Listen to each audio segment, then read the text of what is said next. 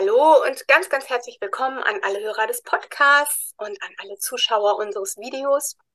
Ich habe heute eine richtige Sahneschnitte zu Gast und ich freue mich ganz, ganz doll, euch die Aufstellerin schlechthin vorzustellen, Sophie Muller, Familienaufstellerin, systemische Aufstellerin, ähm, ein ganz lieber Herzensmensch, der ganz tolle Arbeit leistet. Herzlich willkommen, Sophie. Dankeschön für deine lieben Worte. Sehr gerne, kommt von Herzen, wirklich. Hm. Liebe Sophie, ähm, was eine systemische Aufstellung ist oder eine Aufstellung, weiß ich jetzt, weil ich das, ja, das große Vergnügen hatte, mit dir eine zu machen, die bei mir unglaublich viel bewegt hat.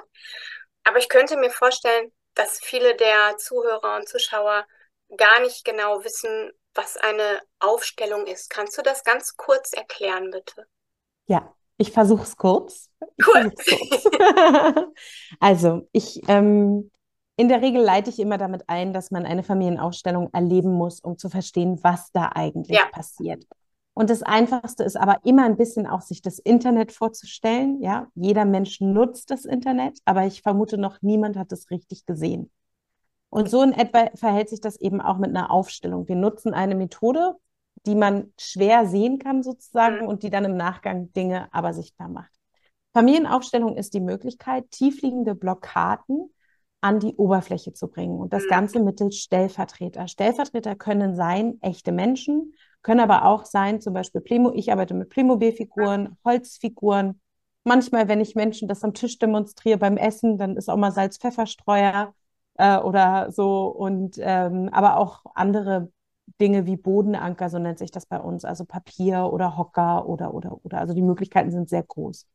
Und wie wir das Ganze machen, ist, dass wir die Möglichkeiten nutzen, Gefühle räumlich darzustellen oder wahrzunehmen. Also jeder Mensch kann ein Gefühl räumlich wahrnehmen. Und für die Hörer und Hörerinnen würde ich einfach direkt mal sagen, wie das, wie das so abläuft, ja. Gefühle räumlich wahrnehmen ja. zu können, weil man kann sich das ja jetzt schwer vorstellen. Aber zum Beispiel der Satz, du stehst mir nah, ist ja ein, schon ein Gefühl räumlich wahrgenommen. Ich kann zu meiner besten Freundin, zum sonst wem sagen, du stehst mir nah, dafür müssen die nicht mit mir im Raum sein und ich kann das wahrnehmen.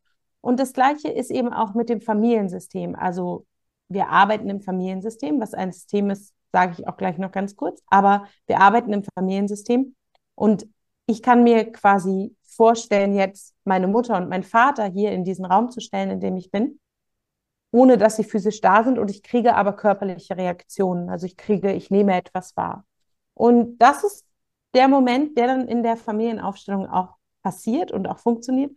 Und das Spannende ist aber auch, dass fremde Menschen etwas aus deinem System wahrnehmen können. Also du könntest jetzt zum Beispiel, wenn ich dich darum bitten würde, Gefühle wahrnehmen, die meine Mutter betreffen.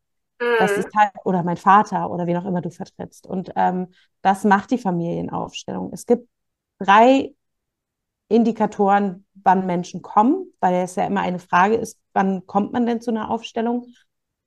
Das eine ist, wenn man übermäßige Gefühle hat. Also die Tür knallt und ich komme drei Tage nicht in den Schlaf, weil die Tür geknallt hat, sage ich jetzt mal übertrieben. Oder ich habe Angst, den Briefkasten aufzumachen. Oder äh, ich, äh, obwohl ich jetzt nicht kriminell geworden bin oder so. Ähm, ich habe Glaubenssätze in mir, ne? Das sind alles so Dinge. Ja. Das zweite ist äh, das Thema Muster. Immer wiederkehrende Muster. Man wird immer wieder verlassen. Man äh, verliert immer wieder die Arbeitsstelle. Man äh, hat äh, in der Selbstständigkeit immer wieder keinen Erfolg. Also all diese Dinge, Muster, die uns komisch vorkommen. Und das dritte, sag ich, sind immer so diffuse Gefühle. Also man fühlt sich immer allein oder einsam oder hat eine tiefe Traurigkeit oder eine Schwere und weiß nicht, woher die kommt. Und das sind alles Dinge, die wir dann in Familienaufstellungen anschauen. Und direkt, das ist das Schöne an der Arbeit, deswegen liebe ich sie so, wo wir direkt an die Ursache gehen. Also wir hängen nicht da lange an der Oberfläche, sondern es geht einfach direkt an die Ursache rein. Genau.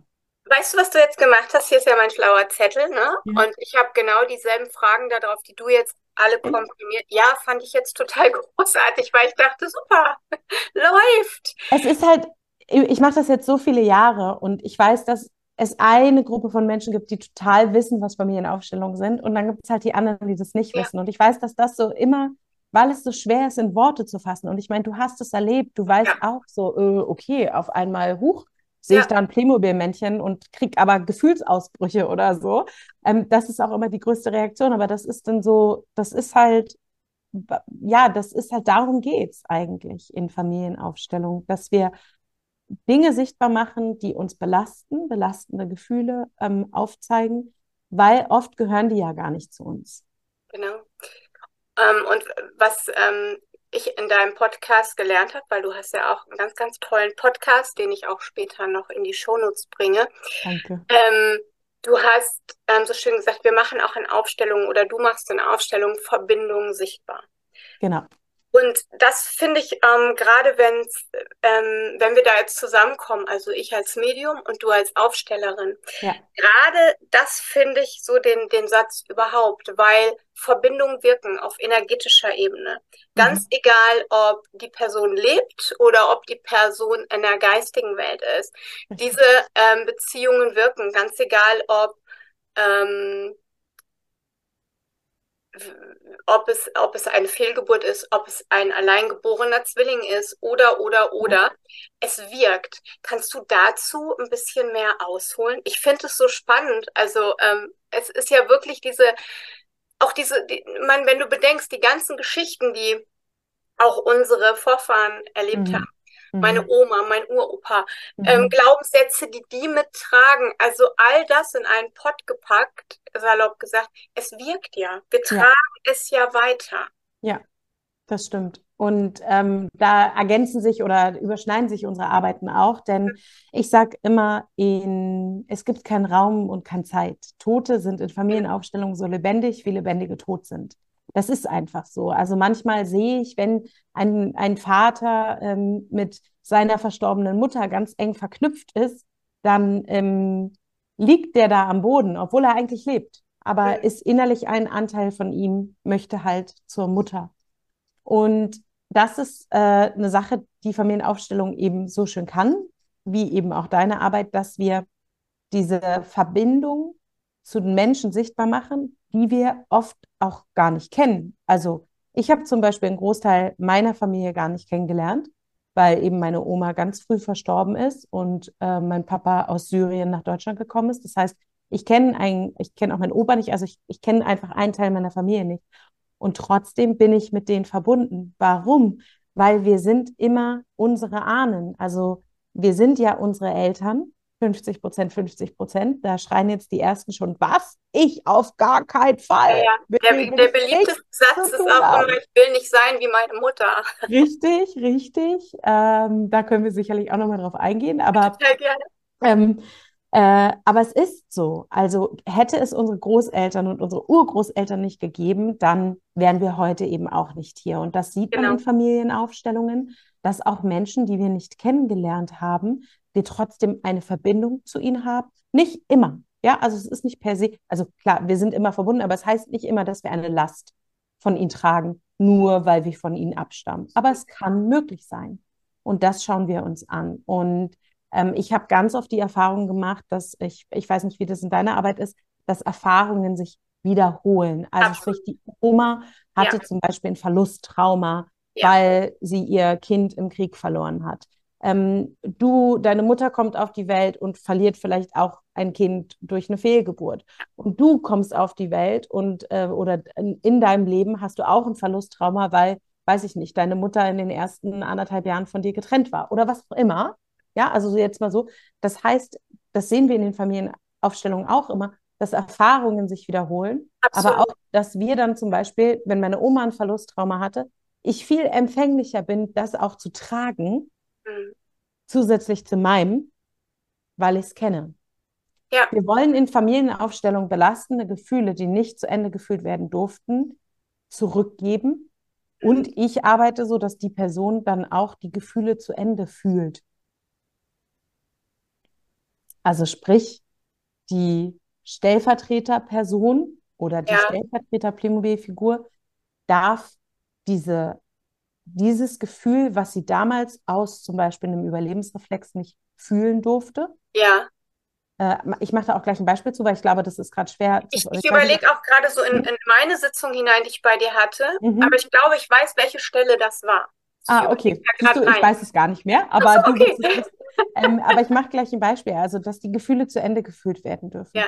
Zum Beispiel dieses Thema, was unsere Eltern oder unsere Großeltern, je nachdem, wann jetzt die Zuhörer und Hörerinnen geboren sind, ja oft mitbringen, ist, den anderen geht es ja, mir geht es ja gut, den anderen geht es ja viel schlechter mhm. als mir. Das ist ein Überlebensreflex, den sie viele mitgenommen haben aus dem Krieg. Man muss sich das ja so vorstellen, die Männer sind in den Krieg gezogen und keiner wusste, kommt die zurück. Die Söhne sind in den Krieg gezogen, keiner wusste, kommen sie zurück. Und dann hat Oma äh, Biggie äh, hat ähm, hier äh, ihr, ihr Sohn ist nach Hause gekommen und die Nachbarin hat halt, weiß ich nicht, drei Söhne verloren und den Mann auch noch oder einen Sohn verloren und den Mann. Und dann ist das im Kopf dieses, mir geht's ja gut. Ja.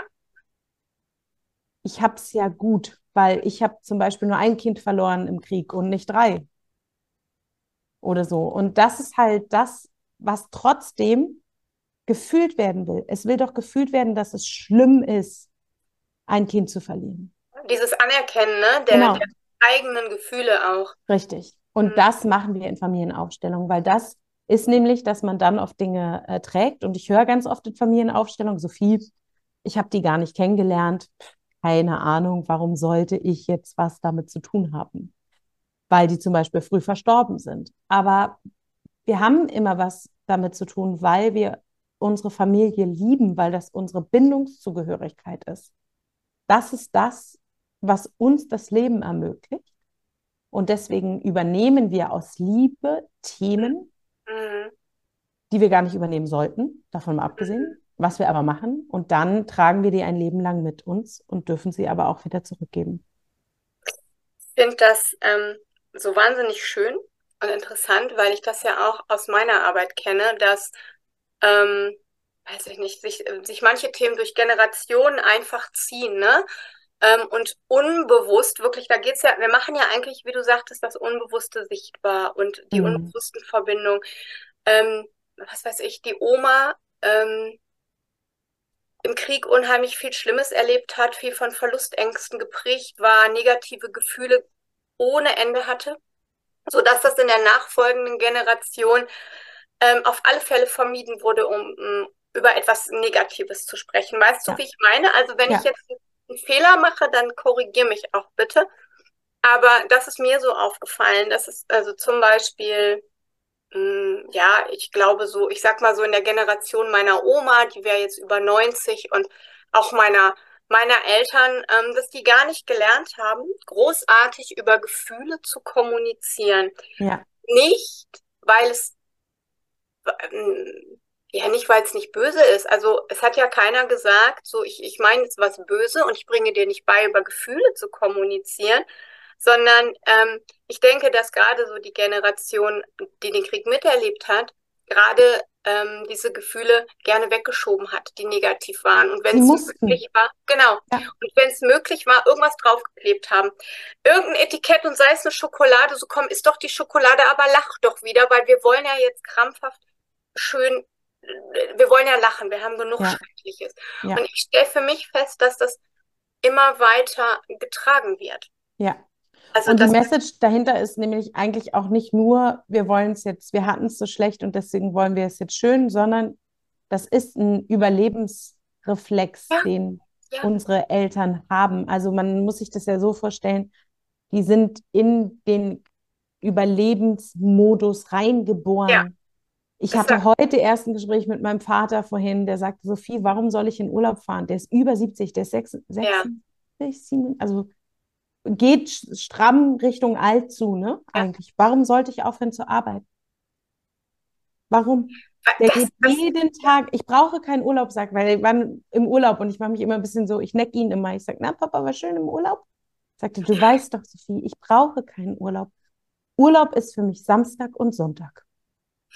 Es ist ein Pflichtbewusstsein, das sie mitbekommen haben und diese Gewohnheit zu arbeiten, was zu leisten. Überleben. Ja. Überleben. Blankes ja. Überleben. Wenn ich nicht arbeite, dann überlebe ich das nicht. Das ist aber viel tiefer, ne? Ich habe das jetzt runtergebrochen. Das ist ein ganz tiefes Gefühl. Ich habe auch schon mal versucht, mit ihm drüber zu reden, weil ich so meinte, es gibt doch keinen Druck. Also es ist, wenn du jetzt fünf Tage weg bist, das sind fünf Tage, es ist nicht, du bist ja nicht sechs Wochen weg oder so. Und da lerne ich oder da sehe ich, dass wir uns so rausbrechen ne, aus diesen Strukturen, weil wir das Alte, und das ist ja, wird ja deine Arbeit auch begleiten, nicht mehr tragen wollen. Guck sie dir doch an, alle die draußen, die jungen Leute, die an PTBS, an Angststörungen, an ja. Depressionen, an diesem, an jenem leiden.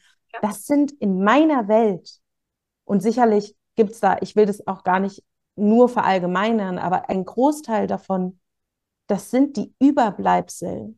Ja. Das ist das, was wir tragen. Wenn die Oma äh, im Krieg Schlimmes erlebt hat und Angst hatte und ja. diese Angst nie gefühlt werden durfte, dann fangen die jungen Leute an, unter anderem Angststörungen zu kriegen. Ich sage nicht, dass Aufstellung hier das Heilmittel bietet, aber es ist ein Schritt. Zusätzlich natürlich zu dem Aufarbeiten des eigenen Erlebens. Also das spielt ja, ja damit rein. Aber ich finde es ich find so spannend, ähm, weil streng genommen, glaube ich, würden wir jetzt sogar in die Epigenetik rutschen, ne? Weil jetzt über, über das, das Übernehmen der Gefühle, Richtig. was du ja in den Genen quasi angelegt hast oder die ja. du ja vererbt bekommst. Ähm, aber ich finde eben genau das, ähm, jetzt habe ich den Faden verloren, herzlichen Glückwunsch. Ähm, ich finde eben genau ähm, das so treffend, weil es einfach auch ähm, so ist. Also jede nachfolgende Generation wird sensibler, ist sensitiver ja. und ähm, hat zugleich aber auch eben, wie du schon sagtest, diese gesamte Last so komprimiert ja. und weiß nicht woher, weil die vorher, ohne dass ich das böse meine, ja einfach funktionieren, um zu ja. überleben oder einfach ähm, sich selber den Raum aus verschiedensten Gründen nicht, nicht geben konnte. Also es ist mhm. ja auch so ein bisschen der Offenheit unserer Gesellschaft mittlerweile mit ähm, geschuldet oder begründet. Früher hast du über viele Themen nicht geredet. Mhm. Heute haben wir den Raum, darüber zu reden, dass ähm, es verwaiste Eltern gibt. Früher hat man diese Kinder ja nicht erwähnt. Ne? Ja. Und das finde ich halt so wertvoll. Und ähm, magst du mir mal erklären oder uns erklären, gerade hm, ich will es ja nicht, nicht zu schwierig machen, aber wir hatten ja auch in meiner Aufstellung, so viel kann ich ja sagen, ähm, das Thema alleingeborener Zwilling. Mhm. So. Und ähm, mich würde wahnsinnig interessieren und die Hörer bestimmt auch, ähm, weil ich erlebe das auch in Sitzungen ganz oft, ähm, dass manchmal unbemerkt ähm, noch ein zweiter, ein zweites Kind da war oder aber auch ähm, ein Kind nur auf die Erde es geschafft hat. Wie wirkt sich das aus? Auf Mutter, Vater, aber auch auf das geborene Geschwisterchen? Oder, so wie bei mir, ähm, das ist aber eine andere Konstellation, ähm, wenn ein Kind nicht auf die Welt kommt. Mhm. Weil es ja. einfach zu früh wieder zurückgeht in die geistige ja. Ich würde einmal vorher ausholen, weil ich Gerne. glaube, dass vielen alleingeborener Mehrling noch gar kein Begriff ist. Also vielleicht in deiner Hörerschaft, das weiß ich jetzt nicht. Ich, ich weiß, weiß, es auch nicht. Ich habe es jetzt einfach mal vorausgesetzt. Aber ja, ich gerne. weiß, dass. Ich, so äh, ich weiß, dass in, ich habe Folgen dazu auf, auf meinem Podcast, weil ich weiß, dass das ein Thema ist, was sich in der Aufstellungsarbeit sammelt, weil das eine der Arbeiten ist, wo man das sichtbar machen kann. Ja. Ich weiß aber auch, manchmal kommen Klienten zu mir, die sagen, du Sophie, ich hatte hier schon mal eine Hypnose oder eine Kinesiologie oder irgendwas. Da ist das rausgekommen, sage ich ja, na, wir gucken mal und dann kommt es wieder raus. Also gibt es eben auch, dass andere das schon bestätigt haben und dann wir das in der Aufstellung auch nochmal sehen. Man geht davon aus, dass ähm, jeder fünfte Mensch, und jetzt könnten wir uns im Raum, äh, sage ich mal, in Anführungsstrichen mal umschauen, äh, was denn jeder fünfte Mensch ist oder wie viel, ähm, ein alleingeborener Mehrling ist. Das heißt, es waren, ich, ich sage immer, ich erkläre das immer ein bisschen vereinfacht so, dass der liebe Gott oder auch wen oder der, der Wille, dass die Menschheit überlebt, so groß ist, dass zwei oder drei oder mehr Kinder angelegt werden, weil eins wird es schon schaffen. Mhm. Damals hat man aber die Seele nicht mit in Betracht gezogen. Und das ist uns heute ein bisschen zum Verhängnis geworden. Also alleingeborener Mehrling heißt, dass mehrere Kinder im Bauch angelegt sind, aber nur eins es überlebt. und eins ist auf die Welt schafft. Und manchmal ist es so, dass die Frauen zum Beispiel eine Blutung haben. Manchmal ist es aber auch so, dass die, ähm, die, die ähm, das andere Kind einfach so von der Gebärmutter wieder aufgenommen wird, wenn es zu früh ist zum Beispiel. Und Kinder wurden ja bis in die 70er Jahre, das hat mich ziemlich erschrocken, ähm, auch noch ohne Betäubung zum Beispiel operiert, also richtig lange noch, das ist ja gar nicht lange her, oder bis in die Mitte 60er, glaube ich, ich will jetzt auch nichts Falsches sagen, aber ich weiß, es war eine Zahl so, als meine Schwester geboren wurde ungefähr. Man hat ihnen also auch nicht zugesprochen, dass die Schmerzen haben, dass die irgendwas fühlen. Und ähm, mittlerweile weiß man aber, dass dem nicht so ist. Ja, Studien zeigen, dass eben Kinder ganz viel im Mutterleib schon mitbekommen. Ja. In der Medizin, es gibt einen medizinischen Begriff dafür, nennt sich das Vanishing Twin Syndrom. Warum? Weil ähm, diese Zellklumpen sich oft im Körper der Mutter niederlassen oder im Körper des Zwillings. Das heißt, es gibt dann eine Tumorart mit DNA. Manchmal hat die Haare, manchmal hat die Augen, manchmal hat die irgendwas. Und ähm, daher weiß man, dass das auch stimmt, mhm. letztendlich. Und im, die Kinder kommen also zur Welt alleine und haben oft Bindungsprobleme. Entweder, können, also man sagt immer so, der erste, der erste Gang ist ja der zur Mutter, da kommen wir ja an bei der Mama. Das heißt, wir dürfen da auch ankommen. Wenn wir aber im Mutterleib jemanden verloren haben, haben wir Angst, dass uns das wieder passiert. Ja. Das heißt, wir können uns zum Beispiel gar nicht aufmachen. Ich sehe das oft in Beziehungen, dass es dann dem einen schwerfällt, aufzumachen, weil er Angst hat, dass dieses Muster sich wiederholt. Oder man geht in eine Beziehung und das Muster wiederholt sich. Also man stößt den anderen irgendwann weg oder man oder man sucht die Symbiose, sprich man möchte unbedingt für immer verschmelzen, äh, symbiotisch mit seinem Partner, seiner Partnerin leben. Das sind so Dinge, die passieren können. Ähm, es hat so viele Auswirkungen, deswegen nenne ich jetzt nur ein paar. Es kann sein, dass äh, ein, der, derjenige eine Sucht entwickelt, weil der eben sucht. Sucht kommt von Suche. Ja. Suche etwas. Das wirst du in deiner Arbeit auch erleben. Alkoholkrankheit, ja, das sieht man, dass da sucht irgendwer irgendwen. Ja.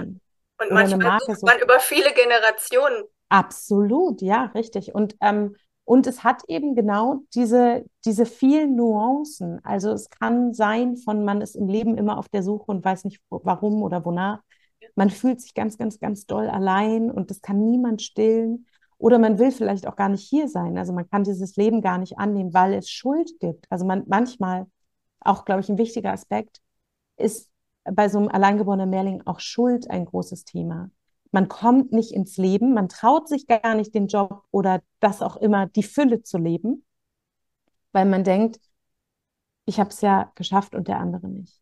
In der Aufstellungsarbeit sehen wir dann aber, ähm, auch nicht immer, aber meistens. Oder wir befrieden anders. Erstmal sehen wir das, weil der Körper hat immer recht. Also ganz ja. oft ist es so, ich stelle dann einen Mehrling dazu. Ich sehe das auch schon, wenn die Klienten reinkommen, ne? Oder wenn ich die online sehe. Da sehe ich schon, ah, alleingeborener Mehrling. Nicht immer mache ich das zum Thema, weil ich arbeite ja mit dem, womit der Klient kommt.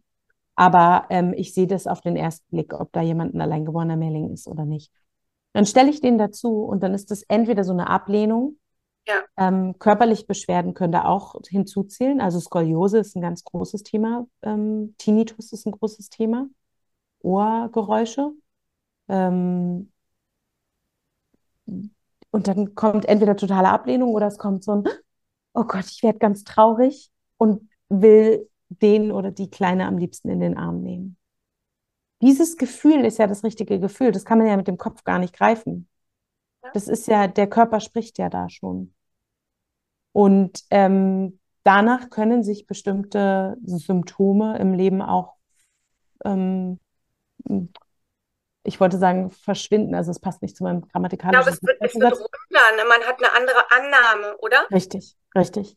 Und man kann damit arbeiten. Also ich hatte zum Beispiel das Thema auch lange, äh, alleingeborener Drilling. Ich hatte zu meinem, zu dem männlichen oder zu dem Jungen eine ganz, ganz, ganz, ganz, ganz enge Verbindung. Und ich habe die echt über, über die Jahre immer wieder aufgestellt, weil es dann immer so nuancenweise, es wurde immer besser, aber dann kam wieder irgendein Thema und dann saß ich da wieder und meinte so, äh, das und das ist mein Thema. zum Beispiel Leben oder Sterben, auch ein großes Thema. Ja, alleingeborene Mehrlinge wollen auch oft nicht leben, mhm. weil sie diesen Mehrling vermissen.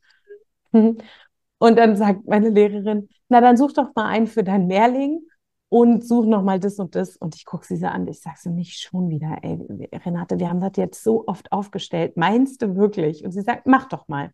Und jetzt zum Beispiel in den letzten Aufstellungen, wenn wir den hingestellt haben, habe ich gesehen, dass das keine Rolle mehr für mich spielt. Also, dass es befriedet ist. Hm. Aber es kann auch für immer eine Sehnsucht bleiben, man weiß es nicht. Es wird sich aber auf die Beziehungsfähigkeit desjenigen einfach auswirken. Weil der ähm, Partner nicht mehr den Zwilling sucht. Was ich jetzt noch ganz, ähm, was mir gerade so einfiel, ne? Mhm. Ähm, du und ich, wir sind da irgendwie so ein bisschen im Thema, wir wissen, worüber wir reden. Mhm. Ähm, aber lass uns bitte nochmal ähm, kurz einen Schritt zurückgehen und nochmal erklären, dass die Leute, die zu dir in die Aufstellung kommen, die wissen ja ganz oft nicht, ich bin ähm, alleingeborener Zwilling oder nicht jeder, der einen Tinnitus hat, ähm, ist ein alleingeborener Mehrling, sondern ähm, es ist ja so, dass du das oder dein Klient selber dann anhand seiner Gefühle rausfindet. Denn Richtig. es ist ja so, unsere Seele spricht in Gefühlen. Mhm. Und ähm, es ist ja dann eigentlich die Sehnsucht der Seele oder die Sprache der Seele, die in deinen Aufstellungen Raum findet. Ja. Ne, Gebe ich so richtig wieder. Ne? Absolut richtig. Ähm, Absolut. Weil ähm, man kommt ja nicht mit dem Bewusstsein, ich bin allein geborener Mehrling oder, oder, oder, sondern es ergibt sich ganz mhm. oft ja aus den Themen heraus, richtig. die aufstellst. Mhm. Und ähm, Hast du so bestimmte Themen, die du aufstellst? Also jetzt waren wir gerade bei Sucht, ähm, das ja auch ganz häufig in Familienthema ist. Das sehe ich in meiner Arbeit immer, dass sich das oft durchzieht, aber auch, dass die, ähm, die Gründe mega mhm. vielfältig sind. Ne? Mhm, absolut. Ähm, also nicht jeder davon ist, ist ähm, alleingebliebener Zwilling, aber es sind oft Themen, die sich durch Generationen ziehen, die mit irgendwas zu tun haben, das schon die Oma hatte. Ja.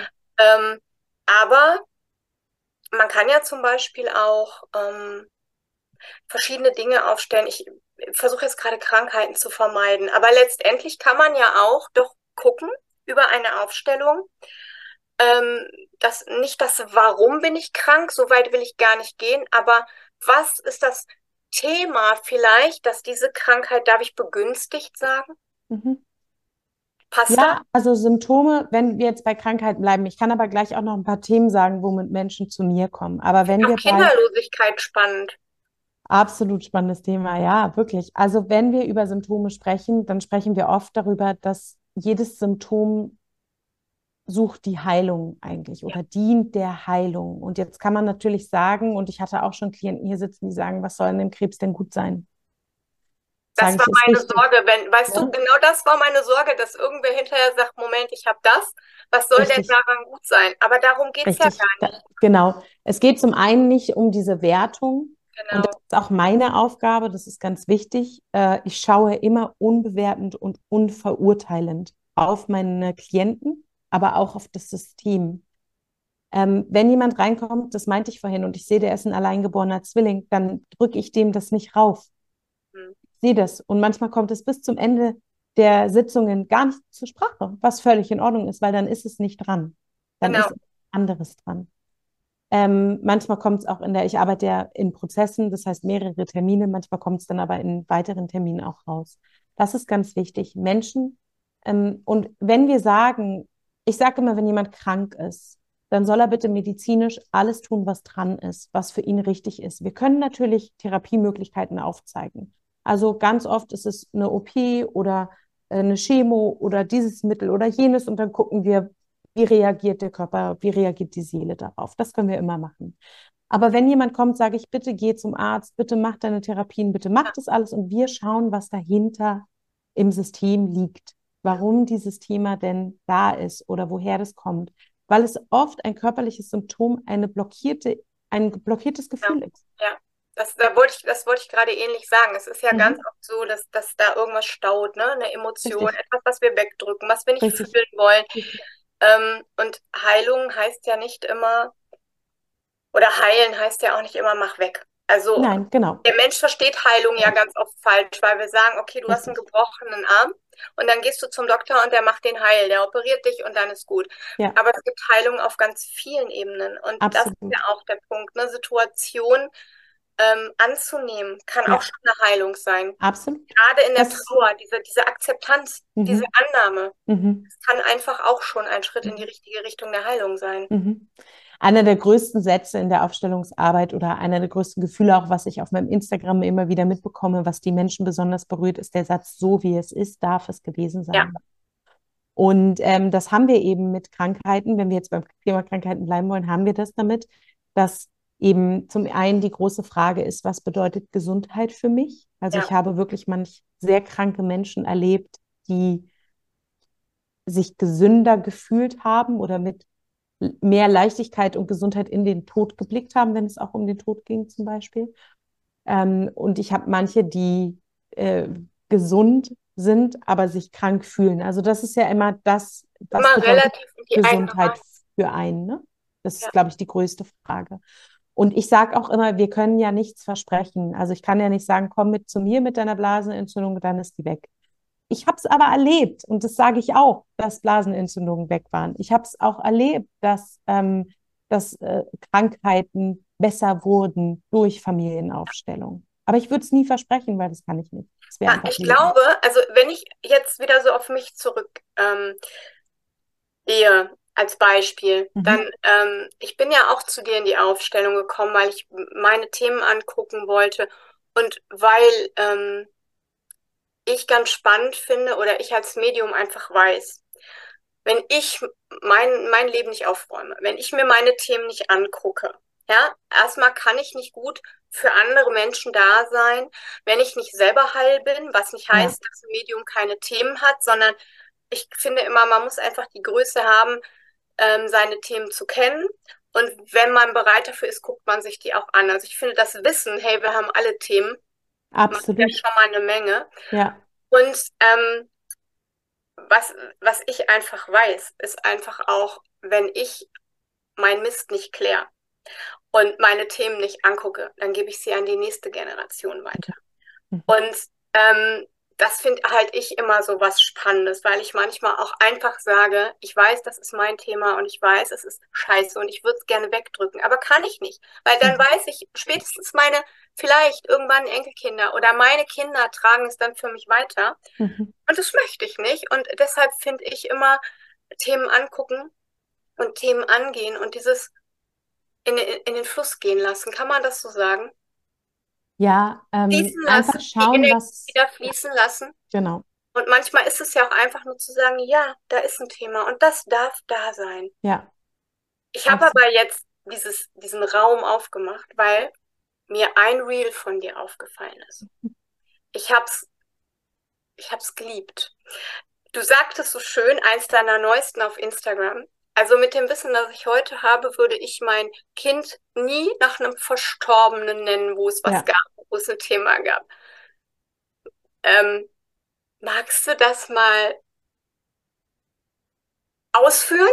Ja, also die, die, die Rubrik heißt, was ich nicht mehr machen würde, seitdem ich Aufstellerin genau bin so oder Familienaufstellung ja. kenne. Mein Leben hat sich durch die Aufstellungsarbeit wirklich um 180 Grad gedreht. Und das ist eine Sache, äh, und da werden noch mehr folgen, ähm, die ich mitnehme. Was meine ich mit 180 Grad gedreht? Ich habe immer geglaubt, der Mensch ist frei. Und ich weiß nicht, wie du das in deiner Arbeit erlebst, aber wir sind ja wirklich nur zu einem kleinen Prozentteil frei, weil wir immer in unserem System agieren. Und wir können, wenn wir umso mehr wir das System in uns aufnehmen und in Liebe gucken, was da blockiert, können wir natürlich mehr und mehr unseren eigenen Weg gehen. Aber am Ende müssen wir uns diese Freiheit in Anführungsstrichen auch ein bisschen erarbeiten, weil wir gebunden sind. So kann man sich das vorstellen. Ähm, Bert Hellinger sagt, dass wir sind in so einem Labyrinth. Und wenn wir mutig sind, können wir einen neuen Faden aufnehmen. Und äh, das äh, empfinde ich so. Und ich habe gesagt, dass man, was ich nicht mehr tun würde, ist meinem Kind, also früher fand ich das sehr romantisch zu sagen, mein Kind sollte irgendwie heißen wie meine Oma oder wie dies oder jenes oder was auch immer. Und das würde ich heute nicht mehr machen. Wir übernehmen ja immer Team von den Eltern, Großeltern und Großeltern, immer. Ähm, den einen behindert es mehr in seinem Leben, den anderen weniger, was ja auch schön ist. Muss ja nicht jeder immer gleich ein Riesendrama haben oder muss auch nicht jeder sich alles angucken im Leben. Eben, und es muss ja auch nicht jedes Mal was Schlimmes sein, wenn ich halt Absolut. halt meine Schwester, ne? Oder richtig, so. Also, richtig. Passt schon. Aber was ich erlebe, ist, dass wenn wir Namen weitergeben, wir eigentlich das Schicksal direkt mit rüberstülpen. Also mhm. das Kind hat gar keine Wahl, sich auszusuchen, will ich das haben oder nicht, sondern es wird einfach so, so, ein, so ein, der Deckel wird drauf gemacht auf den Topf und wird gesagt, so ist es jetzt. Und das erlebe ich immer wieder, dass Menschen, die den gleichen Namen haben wie ihr Opa, wie ihre Oma, ähm, auch das Schicksal tatsächlich eins zu eins mittragen. Mhm. Gibt es natürlich keine Studien oder so dazu, die belegen, wie das wäre, wenn die den Namen nicht gehabt hätten. Weiß man nicht. Hätten die das Schicksal trotzdem genommen oder nicht? Aber ich sage immer, das ist ein bisschen wie, als würden wir den Weg freiräumen. Ne? Genau, ja, also es ist genau, als würden wir den Weg freiräumen und sagen, hier bitte. Und ja. äh, keine Ahnung, ob es noch eine Weiche gegeben hätte, aber das ist jetzt dein Weg. Und ja. deswegen würde ich das tatsächlich nicht mehr tun, ähm, weil ich einfach zu viel gesehen habe in meiner Arbeit. Also es ist ja, war ja früher auch so schrecklich. Also dann auch so, dass das erste Kind verstorben ist. Das sollte irgendwie, ja. weiß ich nicht, Brigitte heißen und dann nennen wir halt das zweite Brigitte. Mhm. Denke ich immer, oh Gott, da ist viel los dann einfach auch, ne? Ja, weil du, gedanklich ja auch bei dem ersten Kind ja. wahrscheinlich irgendwo bist oder Natürlich. nicht mal gedanklich. Wenn wir jetzt von früher sprechen, hat man es ja verdrängt. Also früher kamen die Gefühle ja noch weniger auf den Tisch und ne, über, über eine Fehlgeburt oder so hat man ja gar nicht gesprochen. Ja. Ähm, ich hatte eben noch so einen schönen Ansatz, der jetzt wieder verschwunden ist. Mhm. Das macht jetzt, das ist der Neumond, der kommt am Samstag, der macht uns alle ein bisschen gaga. Das ist aber kein Problem. Ich weiß aber, dass du auf eine Sache noch raus wolltest, die ich in dem Zuge gerne sagen würde. Du hattest mir das im Vorgespräch gesagt, deswegen würde ich es, glaube ich, einfach jetzt sagen, weil es Ich halt... glaube, ich bin wieder da. Bin ich bei ja. dem Spiegelliebe-Interview? Ja. Ja. Ähm, weißt du, also, ah, ich habe auch wieder meins. Moment. Super. Ähm, Supi. Ähm, ich, ich komme mal kurz zu meinem, weil wir ja gerade bei den Namen waren. Mhm. Und hast du schon mal erlebt ähm, oder anders? Ich erlebe das so, so oft, dass ähm, Dinge ja nicht ausgesprochen werden im Leben. Und im Nachgang kommt dann in einem Jenseitskontakt der Opa oder die Oma, die sich für was entschuldigen möchte. Oder es klären sich wirklich ganze Familienschicksale, weil irgendeiner aus der Generation da vorher sagt, pass mal auf, ich hab's losgetreten in dem, ich weiß, das hat bei dir das und das gemacht, habe ich aber im Leben nicht gesehen und so weiter und so fort. Ähm, und ähm, dann ist es für den Hinterbliebenen ähm, ganz oft ja, wie eine Tür, die aufgeht. Da kommt eine Entschuldigung und der kann, der atmet aus. Und natürlich ist das auch für die auf der anderen Seite ähm, auch wieder ein, ein ganz toller, toller Wachstumsschub. Ne? Und ich selber ähm, kann mich ja auch nicht ausnehmen von Themen, wie gesagt, kenne das auch, dass ich mich mit manchen Menschen, ähm, jetzt werden einige wieder sagen, oh, die Schlömer, die ist aber, aber so bin ich ich verstehe mich mit manchen Menschen tatsächlich besser, seitdem sie nicht mehr da sind. Mhm. Ähm, ist dir das auch schon mal begegnet, dass Menschen zu dir in eine Aufstellung kommen, die dann sagen, oh nee, also komm, geh mal weg mit dem Onkel, mit dem habe ich so Knies gehabt, das konnte ich gar nicht. Und dann spüren die rein und bekommen andere Impulse und gehen bei dir aus der Sitzung raus und haben jetzt nicht die innigste Liebesbeziehung zu ihrem verstorbenen Onkel, aber ein anderes Verständnis. Ja. Eine andere Annahme und ja. ein, ich möchte fast sagen, Mitgefühl. Nicht nur Mitgefühl, sondern auch eine Liebe. Danke. Weil, weißt du, äh, unsere Eltern kommen doch nicht schlecht zur Welt und unsere Großeltern doch auch nicht. Es kommt doch kein Mensch schlecht zur Welt. Das kann mir Eben. doch niemand erklären. Also das funktioniert doch nicht. Das ist in meiner Welt nicht möglich. Und ähm, die Aufstellungsarbeit ermöglicht es, zum einen, das ist das Schöne als Stellvertreter auch oder auch, wenn man raufschaut auf die Figuren, zu fühlen, was da eigentlich los ist. Also warum der Opa so war, wie er war, der, oder warum die Mutter so narzisstisch war. Ja, Narzissmus ist oft auch ein Schutz, ganz großer ja. Schutz. Und, ähm, und ich habe das so oft schon erlebt, dass Klienten rausgehen und sagen, Mann, jetzt endlich kann ich eine Verbindung zu meinen, äh, zu meinen Großeltern aufbauen. Oder was man ja auch oft erlebt, ist, dass zum Beispiel der Vater oder die Mutter eine schlechte Verbindung zu den eigenen Eltern haben. Mhm. Dann wird da so, äh, ja, nee, dann wird es von den Kindern fern, ferngehalten. Ja. Und dann kennt man, ich habe das selber, ich kann das auch aus meiner Geschichte erzählen. Mein Papa hat nie gut über seinen Vater gesprochen. Es fängt schon damit an, dass ich immer seinen Vater sage und nicht mein Opa. Also ich hatte lange, konnte ich den gar nicht, gar nicht personifizieren, weil der ja. für mich nicht existent ja. wäre. Der war ein schlechter mhm. Mensch.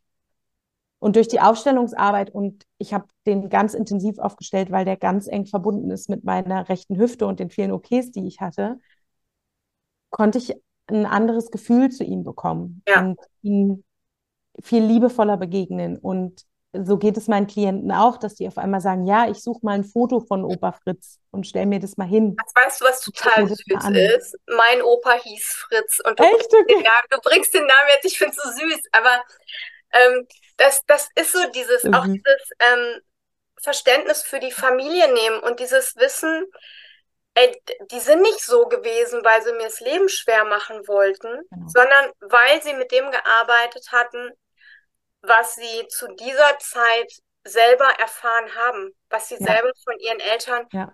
bekommen haben. Ja. Ähm, und ich behaupte auch, keine Eltern bringen ihre Kinder auf die Welt und denken sich, hey, jetzt versaue ich dir mal so richtig schön das Leben, sondern letztendlich ähm, handeln wir aus Erfahrungswerten und wie wir ich glaube, alle uns auch eingestehen müssen, aus eigenen Themen heraus, aus mhm. eigenen Ängsten, aus eigenen Antrieben, oder? Ja, ja. Und das ist das, das ist das Krasse, dass, ähm, dass, also es gibt ja verschiedene Ebenen und wir haben die Aufstellungsarbeit, wir haben deine Arbeit, wir haben auch energetisches Arbeiten, Reiki, all diese Geschichten. Wir mhm. haben aber eben auch, und da muss man ganz gut hinschauen, das Thema die eigene Entwicklung. Deswegen sage ich immer, ergänzt die Aufstellungsarbeit zum Beispiel mit Somatic Experiencing. Weil wenn wir einen gewalttätigen Vater hatten, dann, dann muss das in uns einmal von der Perspektive betrachtet werden. Ja. Und gleichzeitig bietet dann die Aufstellungsarbeit aber, dass man eben unbewertend schaut und unverurteilen schaut und schaut, woher kommt denn das eigentlich? Genau. Das sieht man dann da ganz oft. Ich habe eine Klientin und ich sage immer, niemand muss den Kontakt abbrechen zu seinen Eltern. Ähm, ich fördere das überhaupt nicht. Das ist auch, soll jeder machen, wie er es möchte. Aber ich habe tatsächlich eine Klientin, die nach der Zusammenarbeit mit mir nach 30 Jahren den Kontakt zu ihrem Papa wieder aufgenommen hat, weil sie gesagt hat, sie möchte, dass ihr Kind mit einem Opa aufwächst. Und ähm, das war so berührend und da kriege ich auch immer Gänsehaut, wenn ich davon erzähle, ähm, weil ich so denke, wie schön, da ist ein Stück Heilung. Und das heißt jetzt nicht, dass die jeden Tag Kontakt haben. Das heißt Nein. jetzt nicht, dass die auf einmal forever best friends werden alle. Aber das heißt, dass da, dass eben dieser Mann in einem neuen Licht gesehen werden durfte. Ja. Und wie du sagst, unsere Eltern sind auch in einem System eingebunden und auch in diesen Themen eingebunden ja. und ähm, können manchmal gar nicht. Und ich vergleiche das immer so gerne mit, wir machen ja heute die Dinge so, wie wir sie heute für richtig empfinden. Und dann wissen wir nicht, ob unser Kind in 20 Jahren, also ich habe keine, aber ich, ich mache das oft so mit, mein, mit meinen Klienten, dieses Gedankenbeispiel. Du weißt doch nicht, ob dein Kind in 20 Jahren zu dir kommt und sagt, Mama, warum hast du das so gemacht? Das war doch Schrott. Ja. Warum? Das war doch doof. Also du wolltest mir was Gutes tun, aber das war doch völlig bekloppt, dass du das so und so gemacht hast. Ja. Und dann wirst du als Mutter oder als Vater sagen, ich wusste es nicht besser. Ich habe genau gemacht, ja. wie ich es ja. damals für richtig empfunden habe. Und das ist halt natürlich auch eine Schwierigkeit, aber so ist es. Ich meine, du bist Mama, ne? Du weißt das auch. Also es, das ja, ich bin auch, weißt du was, ich bin auch Tochter. Und ähm, richtig, richtig. Das ist so, ähm, wie gesagt, da hat mich in, in dem äh, wunderschönen Podcast, also da kann ich auch jedem immer nur raten, reinzuhören. Du warst bei Spiegelliebe, ich glaube Luisa heißt sie, aber ich bin ja. mir nicht mehr ganz sicher. Ja. Ähm, ihr habt auch über, ähm, ich glaube, über Eltern gesprochen. Also jedenfalls ist mir ein Satz so hängen geblieben, den du gesagt hast, dass wir ganz oft sagen, ich mache es mal anders als meine Eltern oder besser. Besser. besser.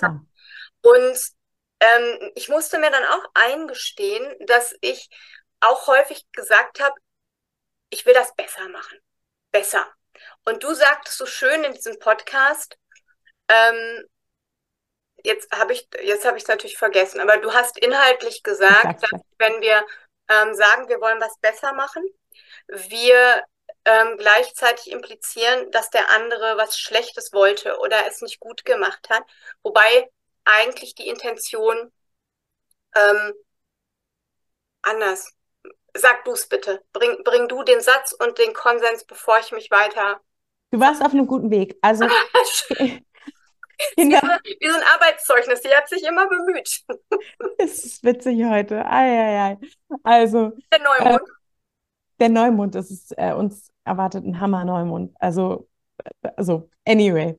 Ähm, Kinder, also ich war auch früher von der Partie, dass ich gesagt habe, wenn ich mal Kinder habe, mache ich alles besser als meine Eltern. Und das impliziert halt, dass meine Eltern das schlecht gemacht das haben. Das war's, genau. Es ja, impliziert, und, dass sie es schlecht gemacht haben. Und das haben sie ja gar nicht. Und, ähm, und was auch noch ganz wichtig ist, Kinder wollen, also wir, indem wir sagen, wir machen es besser, äh, erhöhen wir uns über unsere Eltern. Das ja. heißt, ich stelle mich über meine Eltern und sage, ich mache es sehr viel besser als ihr. Und das funktioniert nicht, weil die Kinderseele, die wir immer noch in uns tragen, die möchte es nicht besser machen als die Eltern.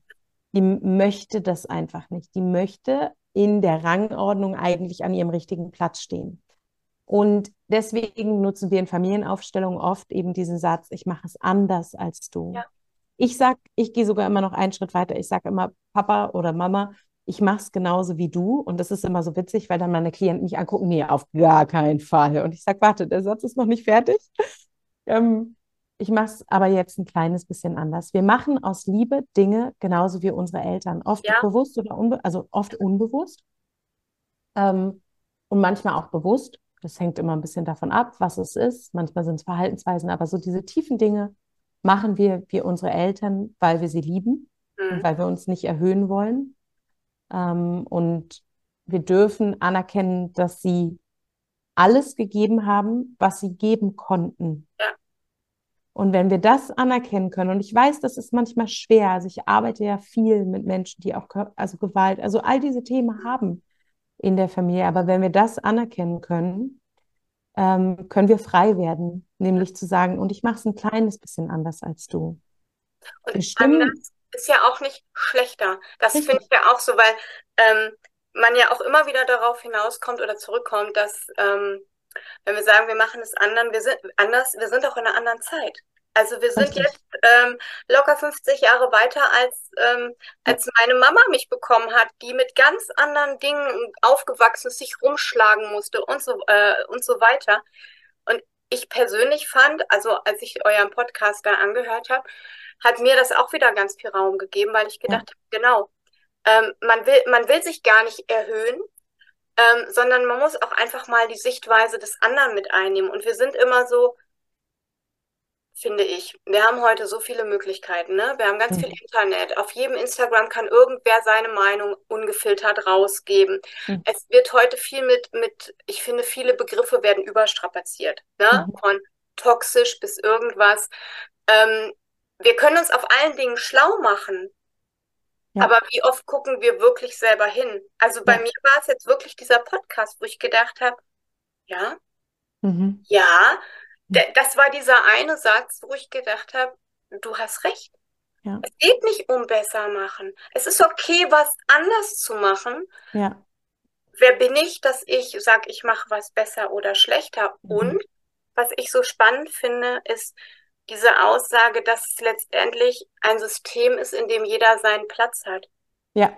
Wie oft kommt es vor, dass man gar nicht an dem Platz steht, wo man eigentlich ja. hingehört oder der einem zusteht, kann man zusteht ja. sagen? Ja, ja. Ähm, wo, wo diese, diese dieses System aus dem Gefüge gerät. Weißt du, wie ich meine? Mhm. mhm. Ich möchte das auch gerne erläutern für diejenigen, Bitte. die zuhören, weil Total gerne. Ich da oft so die krassesten Aha-Erlebnisse habe. Also wenn du äh, jedes Kind, also es gibt eine Ordnung in der Familie und diese muss eingehalten werden. Und wenn die eben nicht eingehalten wird, dann gibt es Probleme. Und die fängt da an, dass alle dazugehören dürfen. Alle Kinder dürfen dazugehören. Alle abgetriebenen Kinder, alle Fehlgeburten, alle weggegebenen oder was auch immer, auch alle adoptiv und Pflegekinder dürfen auch dazu gehören. Also bei Patchwork-Familien auch die leiblichen Väter und Mütter. Richtig, richtig, die dürfen auch dazu gehören, genau. Ich wollte jetzt einmal auf der Kinderebene bleiben, weil so, okay. das immer so. Nee, nee, macht ja, aber, aber du hast ja recht. Ähm, das heißt, wenn du zum Beispiel, das erste Kind war eine Fehlgeburt und das zweite Kind bist du, dann bist du nicht der Erste oder die Erste, dann bist du die Zweite.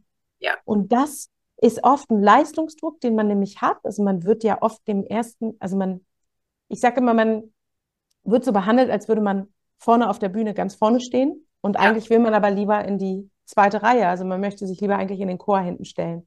Man will gar nicht immer in der ersten Reihe stehen. Und ich habe echt Klienten, die zu mir kommen und sagen, Sophie, äh, auf der Arbeit und überall muss ich immer vorne stehen und immer dies und jenes und ich fühle mich da gar nicht wohl bei. Und dann sage ich, na, dann schauen wir mal hin und dann kommt raus, ja, natürlich fühlen die sich da nicht wohl bei, weil die sind eigentlich auf dem zweiten Platz.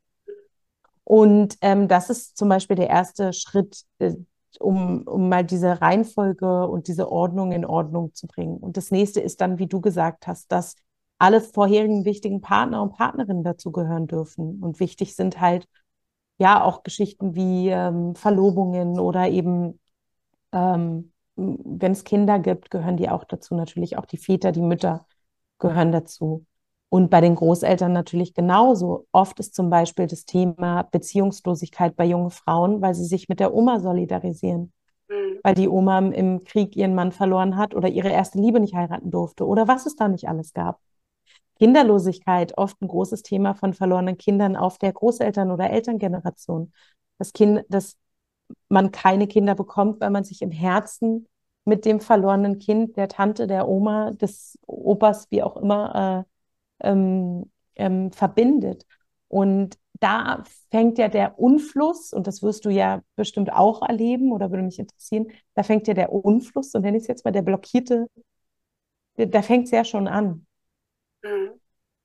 Und da sehe ich immer die, das erste große Heilungsfeld für einen selbst, wenn man anerkennt, okay, ich bin die Dritte oder ich bin die Vierte oder ich bin der Erste oder so. Ja. Ne? Da fängt schon an, dieses so, oh, ich kann endlich wieder atmen, weil ich auf dem richtigen Platz stehen darf. Sehe ich genauso wie du. Ähm, warte also ich glaube, jetzt kann man es nicht mehr auf den Neumond schieben. Ähm, immer, es, ist, es ist so viel in meinem Kopf, ne, wo ich gerade überlege, wie bringe ich das ein und wie bringe ich die Frage ähm, mit rüber. Aber was mich jetzt wirklich noch interessiert, weil wir gerade darüber gesprochen haben, dass vielleicht mal Kinderlosigkeit bleibt, weil man sich ähm, im Herzen mit dem verlorenen Kind der Oma solidarisiert. Ähm, und das ist ja dann den kinderlosen Paaren zum Beispiel gar nicht bewusst. Das ist mir immer so wichtig. Die wissen ja gar nicht, hier meine Seele hat da irgendwo, ähm, hält daran fest oder ja, ich erlebe das immer so, mh, mm, als wenn sie sich unbewusst, also, oder ja doch, unbewusst nicht die Erlaubnis geben.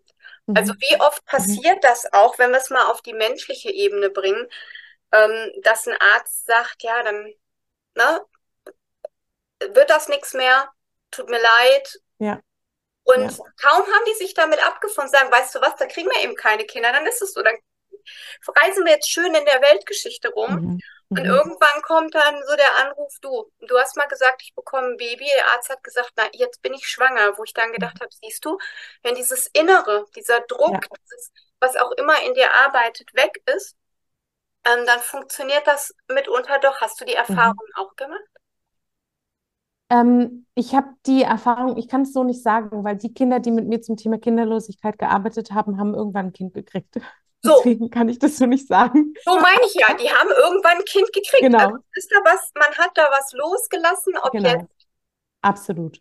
Über darüber, dass man ne, über den Arzt irgendwann gesagt hat, Feierabend Absolut. oder dass man mhm. sich den Themen ähm, genährt hat. Mhm. Ähm, was ich gerade noch sagen wollte, ich fahre heute echt Schlitten mit dir, ne? Ähm, wir hatten gerade so dieses schöne Thema Patchwork-Familie. Mhm.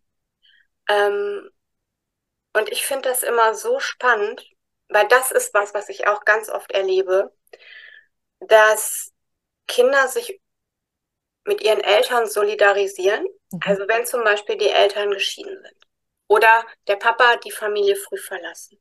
Oder die Kinder haben den Papa nicht gekannt. Mhm. Auf einer unbewussten Ebene diese Solidarisierung stattfindet. Aber man solidarisch versucht zu sein mit beiden Eltern. Mhm. Kann, kannst du es so nachvollziehen, was ich meine? Mhm. Wo ähm, es dann so oft ähm, einfach so dieses Verständnis braucht oder diese Erlaubnis, ich darf aber beide lieb haben. Und das ist okay, weil vielleicht haben Mama und Papa ein Thema gehabt, aber ich darf lieb haben. Ja. Weißt du, was ich meine? Ja, also das genau so wie du es äh, sagst, erlebe ich das ganz oft. Also zum einen ist es ja so, wenn Eltern sich trennen, dass dann oft auch böses Blut fließt, was halt schon mal echt schade ist, weil am Ende des Tages sind sie als Eltern für immer im Kind verbunden. Das, ist das danke, so. das ist so dieser Satz. Als Eltern ist man immer mit, also auch man selber. Streng genommen bin ich mit meinen Ex-Partnern, wenn ich mit den Kindern habe, genauso verbunden. Absolut. Mit meinem jetzigen als Partner. Eltern. Ja, Richtig, als Eltern. Als Eltern, nicht als mehr Eltern. als Liebespaar. Ne? Die Ebene muss man dann trennen voneinander. Und Kinder wollen immer beide Eltern lieb haben dürfen, weil wir sind ja beide, pa also wir sind ja beide Eltern, 50 Prozent Mutter, 50 Prozent Vater. Und es ist so spannend, weil wenn ich dann sage, ähm, du darfst äh, deine Eltern lieb haben und alles, was deine Mutter in dem Vater ablehnt, lehnt sie auch in dir ab. Da wird ja dann oft schlecht gesprochen über den Partner. Ich bleibe jetzt mal bei der Frau-Mann-Perspektive, auch wenn es andersrum auch geht. Bitte sucht euch das raus, was für euch Zuhörer da gut ist, ja? Aber Man es ist ja dann, so, dann schon so in Resonanz, würde ich sagen. Aber es ist ja dann oft so die dieses, Wahrheit. Es ist, es doch ist ja dann oft so dieses, ja, dein Vater und der ist ein Nichtsnutz und tauge nichts und der kann ja gar nichts und der kann ja noch nicht mal ein richtiger Vater für dich sein, denk, denk, denk, was dann da alles kommt. Und das mhm. Kind spürt ja, dass der abgelehnt wird. Du musst nicht mal was sagen, glaube ich. Ich glaube, man genau. spürt es. Also ich glaube, dass für jede, für, für jeden, ähm, ob jetzt ich habe jetzt noch nicht mal ein Wort dafür, nicht, nicht unbedingt alleinerziehende Mutter, sondern für jeden, der einfach ein Kind aus einer anderen Beziehung hat oder ja. auch jemand, der neu in die Familie kommt und dieses Kind annimmt, ist ja. es einfach ganz wichtig zu wissen, ähm, da, dass er sein Ding da klären muss, finde ich. Ja. Ne, diese Absolut. Ordnung, weil dieses Innere, auch wenn ich mit meinem Ex-Mann einen inneren Konflikt habe, hätte, hätte gehabt haben, ähm, das, das wird mein Kind spüren. Natürlich, genau. Ist so, das ist ja die nächste Stufe, dass sie das eh spüren. Ja. Und trotzdem ist es natürlich, oft wird es gesagt und da ist es dann schwierig. Und äh, ähm, Kinder dürfen beide Eltern lieb haben. Absolut. Kinder loyalisieren sich oft dann im Herzen mit dem, der weggegangen ist und versuchen sich mhm. dann aber gleichzeitig auch zu loyalisieren mit der Mutter, die dann noch da ist, wenn der Mann weggegangen ist. Mhm. Und dann wird es schwierig und dann kommen sie in einen Konflikt. Und das ist eine der größten Ursachen auch für Schwierigkeiten. Also ich erlebe aber auch oft, dass Klienten zu mir kommen und sagen, meine Eltern haben sich getrennt, das ist für mich total okay. Die Aufstellung zeigt dann aber, dass das eben nicht so ist. Ähm, und der Satz, den ich den Hörern mitgeben möchte, ist, das, was zwischen euch ist, lasse ich bei euch. Ich bin nur euer Kind und ihr seid genau die richtigen Eltern für mich. Weil es ist so, ähm, wir haben damit nichts zu tun, wir dürfen uns da raushalten als Kinder, aber wir wollen dann die Mutter retten, weil die ist traurig oder Natürlich. wir wollen den Papa retten, weil dem geht es nicht gut ja. und wir wollen da so eingreifen, weil wir unsere Eltern lieben. Ja. Das ist aber gar nicht unser Job. Ich finde das so spannend, weil man einfach sieht, wie wichtig es ist, ähm, seine Themen zu klären. Mhm. Mhm. Und wenn nicht für den anderen, ne? Also wenn's, wenn wir jetzt einfach bei dieser Partnerschaftsgeschichte bleiben, auch wenn man weiß, hey, ähm, ich werde mit meinem Ex-Mann oder der andere mit seiner Ex-Frau ähm, nie wieder einen Kaffee trinken. Es ist, wir, wir müssen uns auch nicht mehr umarmen. Mhm. Aber wir haben diese Elternrolle. Und ich finde das so extrem wichtig, das einfach aufzuräumen, innerlich ja. für sich zu sagen, du warst ein Teil meines Lebens. Irgendwann haben sich unsere Wege getrennt. Das ist gut. Wie es abgelaufen ist, ist ja manchmal auch noch ein anderes Thema, aber irgendwann mal quitt zu machen und zu sagen, mhm. so hier. Ähm, und ich finde das so, so wichtig einfach, mhm. ne? weil du so in unserer Gesellschaft, wir werfen so weg. Oder Absolut. nee, wir werfen so weg, ist jetzt auch doof ausgedrückt. Aber ja, uns ist vieles nicht bewusst, glaube ja, ich. Also und das wir strapazieren manche Dinge einfach über. Ne? So, dann ist der doof, der ist doof, der ist doof. Anstatt mal Tiefluft zu holen und zu sagen, hey, was gewesen ist, ist gewesen. Ja wir haben alle, mein Gott, ich bin ja auch ein Mensch, der manchmal aus verletzten Gefühlen handelt oder aus Wut oder ja. aus irgendwelchen Emotionen. Macht auch jeder. Ja. Aber man muss auch, glaube ich, mal sagen, so, okay, jetzt kommen wir mal wieder auf den Teppich. Mhm. Weil letztendlich ist man eine Familie oder ein System oder eine ein Beziehung. System. Also mhm. ähm, Firmen oder, oder ähm, Arbeitsbeziehungen sind ja auch wieder Systeme. Ja. Zum Beispiel. Ja. Der größte Schlüssel gerade für diese Patchwork-Geschichten ist die Dankbarkeit.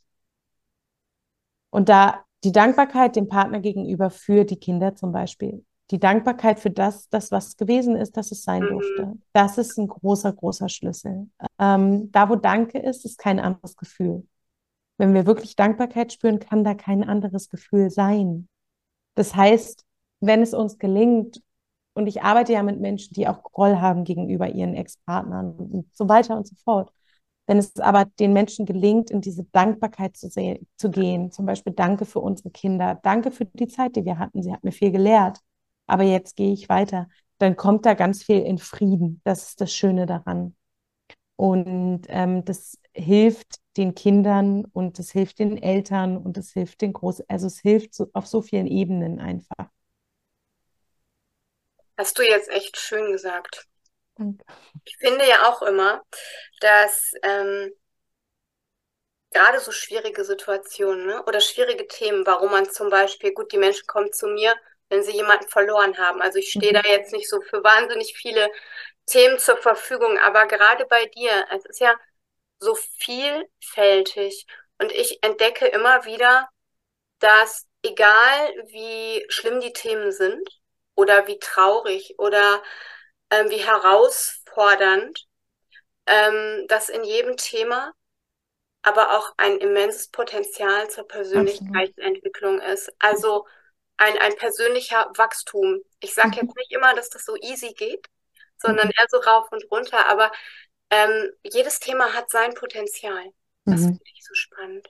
Ja, ja, und ich glaube, das Größte ist auch so die Demut zu haben, dass wir nie wissen, was wir eigentlich in diesem Leben alles aufräumen dürfen. Also ja. ich, ich weiß du, ich empfinde mich als sehr, ich habe da eine große Demut. Ich, ich bin sehr dankbar dafür, dass bei mir zum Beispiel Aufstellungen oder meine Traumatherapie, SE-Therapie, dass die so schnell wirkt, in Anführungsstrichen. Mhm. Also, dass ich oft mir, ich bin da so ein kleiner Effizienzbatzen, ich gucke mir ein Thema an und in der Regel ist es danach gelöst da bin ich dankbar für, weil ich sehe auch Klienten, die kommen seit drei Jahren mit den gleichen Themen. Dann hat es eine neue Nuance und ja. wieder eine neue Nuance ja. und wieder eine neue Nuance.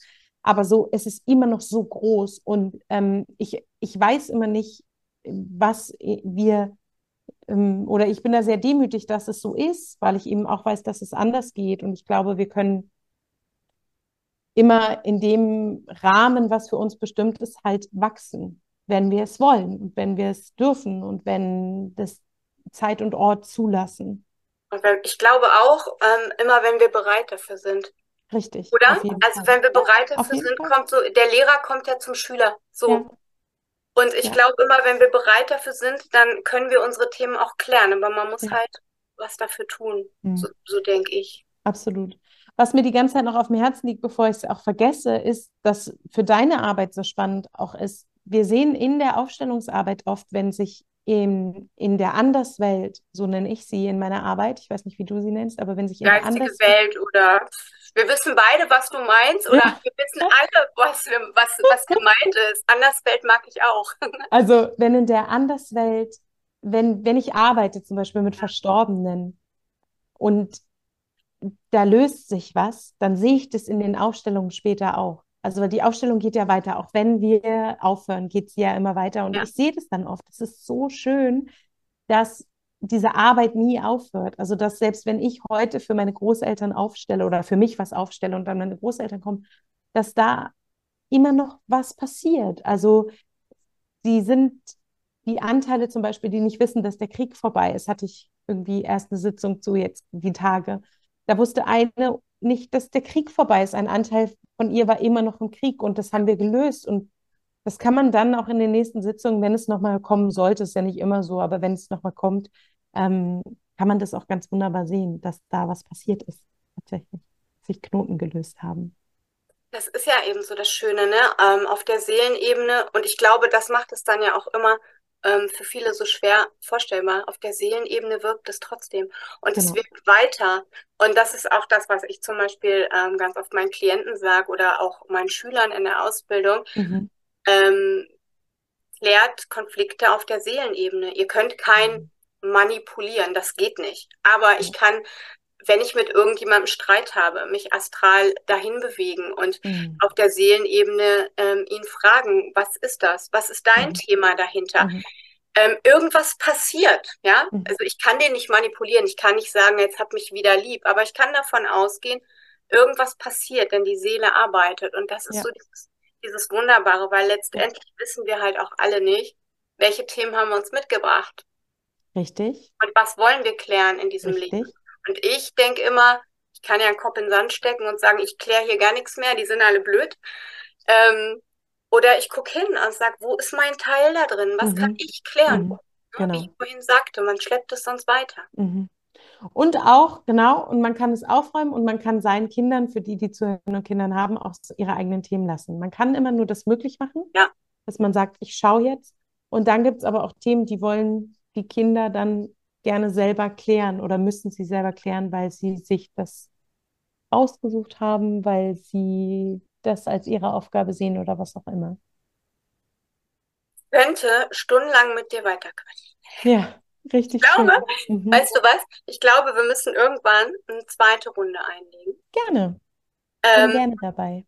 Es ist so wahnsinnig informativ, aber ich schaue gerade auf die Uhr und sehe, wir sind schon über eine Stunde dabei. Ich weiß. Ich habe es auch ähm, gerade gesehen. Ähm, ich habe ein Mini-Mühe an Bitte noch. Mhm. Ähm, für alle die, die jetzt mehr über deine Arbeit oder über Aufstellungen wissen möchten, ähm, erwähnen wir sowieso deinen Podcast, den ich überall gleich ähm, drunter schreibe, also bei YouTube und in meinem Podcast. Ähm, hast du Buchtipps, die man so ans Herz legt? Mhm, Habe ich. Ähm, das eine ist Renate Wirth. Und jetzt weiß ich nicht, wie das erste Buch heißt. Die hat jetzt ein zweites. Ähm, das zweite liegt da drüben, deswegen gucke ich da so rüber. Also Renate Wirth, beide Bücher kann ich empfehlen. Das zweite Buch ist viel über Traumalösungen. Sie erzählt viel aus der Praxis, was ich sehr, sehr schön finde. Ein Buch, was ich auf jeden Fall immer sage, ist so die Bibel. Ähm, das ist äh, Beziehungen, Glück, das bleibt von Bert Hellinger, der sehr umstritten ist. Das Fass müssen wir jetzt nicht aufmachen. Ähm, das heißt, äh, Glück, das bleibt, wie Beziehungen gelingen. Ich finde, das ist so ein bisschen so eine Beziehungsbibel. Ist auch nicht dick, ist irgendwie so dick. Also hat so, weiß ich nicht, 80 Seiten, 100 Seiten oder so. Also ein schönes Buch, um zu verstehen, auch manchmal, warum, wie Beziehungen gelingen können.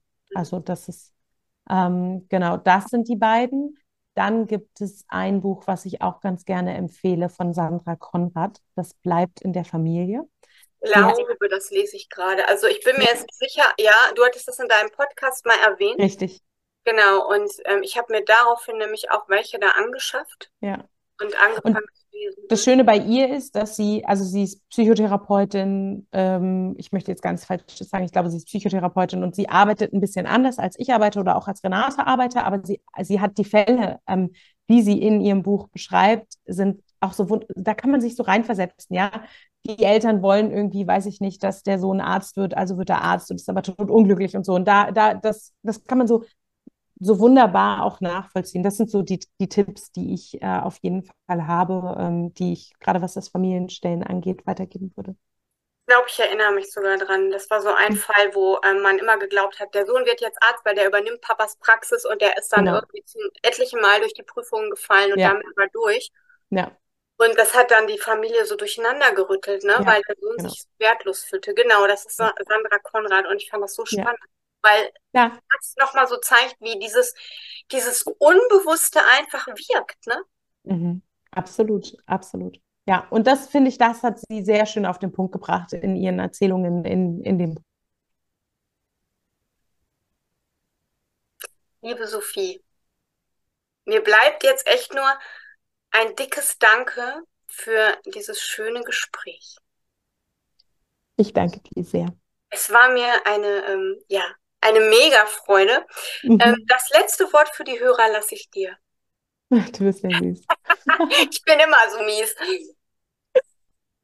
Ja, das letzte Wort. Ich glaube, ähm, oder ich wünschte einfach denjenigen, die zuhören, dass das, was sie jetzt gehört haben, ähm, sie berührt und zwar auf der Ebene, auf der es berühren soll und dass die Tipps und Tricks, die ich mitgegeben habe äh, oder die Sätze, dass sie einfach schon etwas in Bewegung bringen. Das wünsche ich jedem und jeder, die heute dabei waren. Das hast du so schön gesagt. Ich verabschiede mich an dieser Stelle von unseren Zuschauern und von den Hörern. Danke, dass du bei mir warst. Wir sehen uns garantiert wieder. Ja, ich freue mich. Und ähm, ich, wie gesagt, ich verlinke dich, ich notiere alles in den Show Notes und ich sage erstmal bis zum nächsten Mal. Ganz liebe Grüße, eure Flügel und eure Sophie.